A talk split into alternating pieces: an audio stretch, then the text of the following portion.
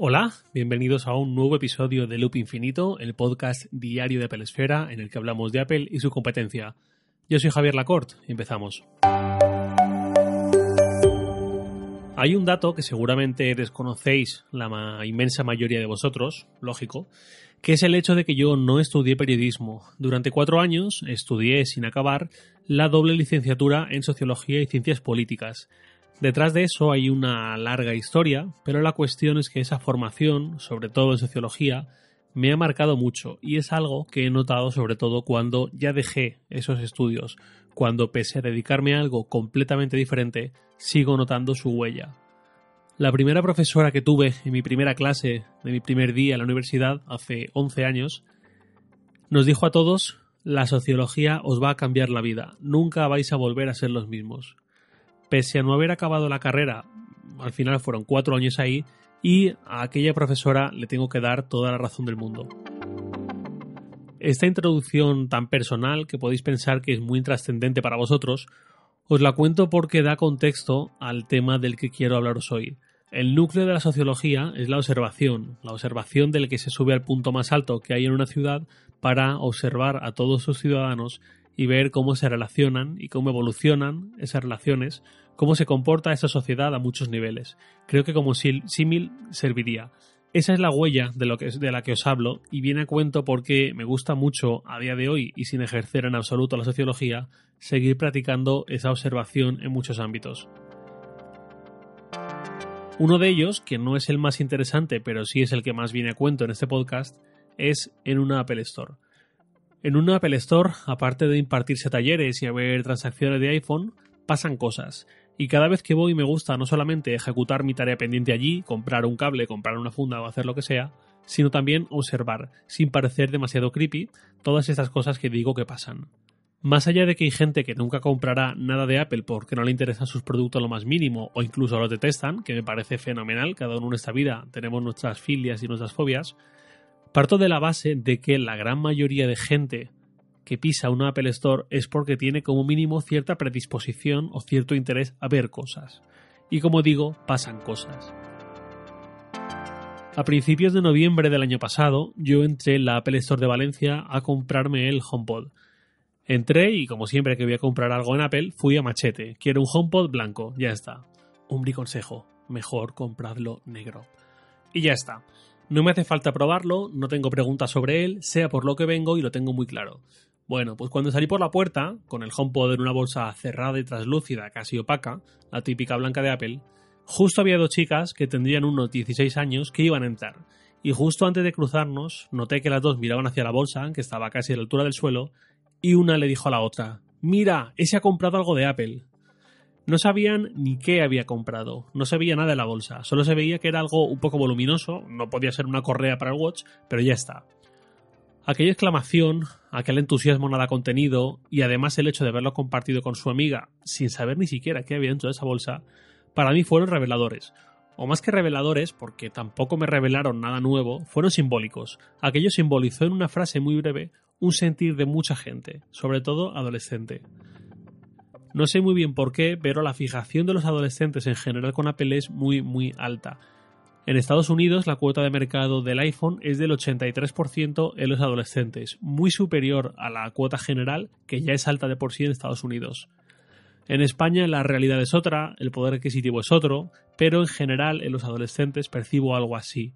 Tengo un par de familiares, profesoras de secundaria, y cuando hablo del tema con ellas me cuentan esto mismo.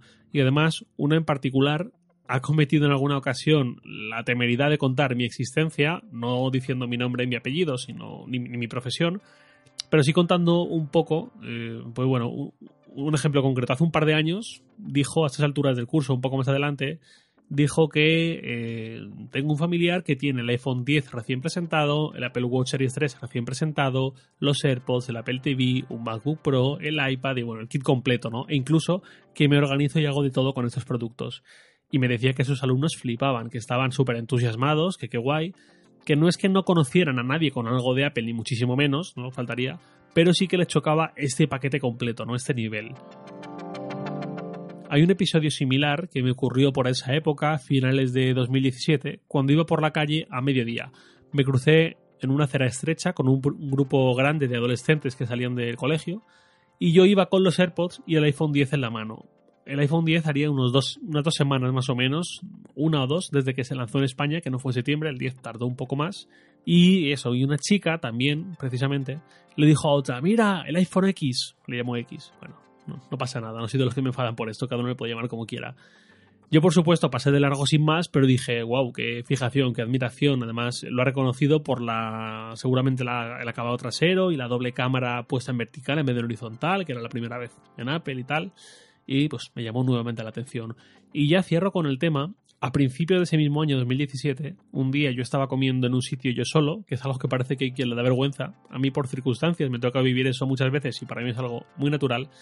Y en la mesa de al lado había un grupo de 8 o 9 personas de unos 20 años más o menos. Yo tenía 26 en ese momento. Yo iba con los AirPods puestos porque cuando como solo suelo ponerme algún capítulo breve de alguna serie o algo así. Y en un momento dado noto que estaban todos cuchicheando y mirándome. Incluso algunos girándose, que ya era muy descarado. Yo de repente me quedé parado pensando si es que tendría algo, pues, salsa en la cara o si me había cagado un pájaro en el pelo o algo así, hasta que de repente caí. Los AirPods. Si ahora pueden resultar más o menos llamativos, a principios de 2017, pues mucho más. De hecho, había gente que ni sabría que existían y lo comentaban un montón. Situaciones de este tipo y sobre todo con los AirPods he tenido unas cuantas más, pero tampoco es cuestión de teneros aquí media hora escuchándolas. La cosa es que este tipo de situaciones obedecen a un patrón de fascinación, de atracción natural, que en las Apple Store se hace ya muy, muy patente. No me malinterpretéis, no estoy diciendo que todo producto de Apple sea algo irresistible y sexy para cualquiera, pero sí que ninguna otra marca, al menos en electrónica de consumo, consigue generar esto en el resto. Un filósofo, no recuerdo cuál, lo siento, dijo que somos lo que provocamos en los demás. Por eso Ferrari sigue y seguirá siendo Ferrari, aunque yo no me encuentre entre sus fans. Por eso Tesla está abanderando una mentalidad y unas prioridades, y no solamente vende coches, o por eso Nike está en un plano muy diferente al de cualquier otra marca de ropa. Y también por eso Apple es Apple. Entre otras cosas, claro. En un Apple Store, si nunca habéis caído en ello, os invito a que las próximas veces que vayáis pongáis un ojo, ¿no? Estéis un poco atentos. Eh, hay una sensación de estar predispuesto a percibir. No solamente es ir a ver un producto nuevo, sino que hay un montón de elementos en el entorno que completan esa experiencia. Los seres humanos somos capaces de reconocer la belleza, el arte, la majestuosidad, aunque nunca hayamos estudiado nada relacionado con esto, sino que simplemente notamos algo cuando lo tenemos delante. Una Apple Store es un espacio estudiado como pocos otros comercios en torno a esto mismo. Los que hayáis leído la biografía de Steve Jobs que escribió Walter Isaacson, que asumo que sois el 99% de los que escucháis este podcast, entenderéis a qué tipo de detalles arquitectónicos y de organización me refiero. Voy a usar un ejemplo fuera de Apple para que no parezca que soy un tarado de la marca. ¿Qué es lo que hace especial más que ninguna otra competición ganar la Champions League? No es únicamente el hecho de coronarse como el mejor equipo de Europa, sino que hay una identidad, unos símbolos, una liturgia, incluso un himno, que hacen que ganar este trofeo trascienda lo que es ganar esta competición en sí. Algo similar ocurre en una Apple Store. El espacio que ocupa una Apple Store no es como los demás. El, otro día acompañé a una prima a comprar un teléfono para mi tío a una gran superficie comercial y me pareció increíble que vendiesen móviles ahí porque la sensación que me daba es que no querían venderlos. Estaban sujetos con una doble brida de plástico que cruzaba el teléfono en sus dos ejes, horizontal y vertical, a través de la pantalla. Otro móvil que cogí estaba con una pegatina que simulaba la pantalla encendida, pero con el que no podías hacer absolutamente nada. Además, cuando comprabas un móvil, te, te, lo daban con la alarma antirrobo puesta a presión, de forma que la caja, cuando le quitaban esa alarma, ya estaba rota por los bordes. Bueno, un montón de detalles que para mí hacía la experiencia de compra bastante mala, y ya no entro en los vendedores intentando colarte el móvil de la marca de turno que les está pagando mejor comisión este mes. Esto en una Apple Store, pues no ocurre. No estoy diciendo que las Apple Store sean oasis de perfección en un mundo caótico. Las Apple Store no están libres de problemas. De hecho, hay un episodio de Cupertino, el podcast sobre Apple de Alex Barredo, que hablaba de esto. Es muy bueno, os lo dejo en las notas del episodio. Lo que sí digo es que eh, las Apple Store se hacen de una forma que está en la línea de, de, lo que plantea la empresa con sus productos y redondea la experiencia. El que va a una Apple Store a comprarse un iPhone en muchísimos casos trasciende lo que sería la compra de un móvil y no hay más que observar en una Apple Store. Casos como el del chaval que va con sus padres porque por el motivo que sea le van a comprar un iPhone, sin estar en juicios de valor, ve sus reacciones, su cara, sus comentarios, y queda claro que Apple es algo más. No perfecta, no libre de fallos, no para todo el mundo, pero sí que es algo más. Y nada más por hoy.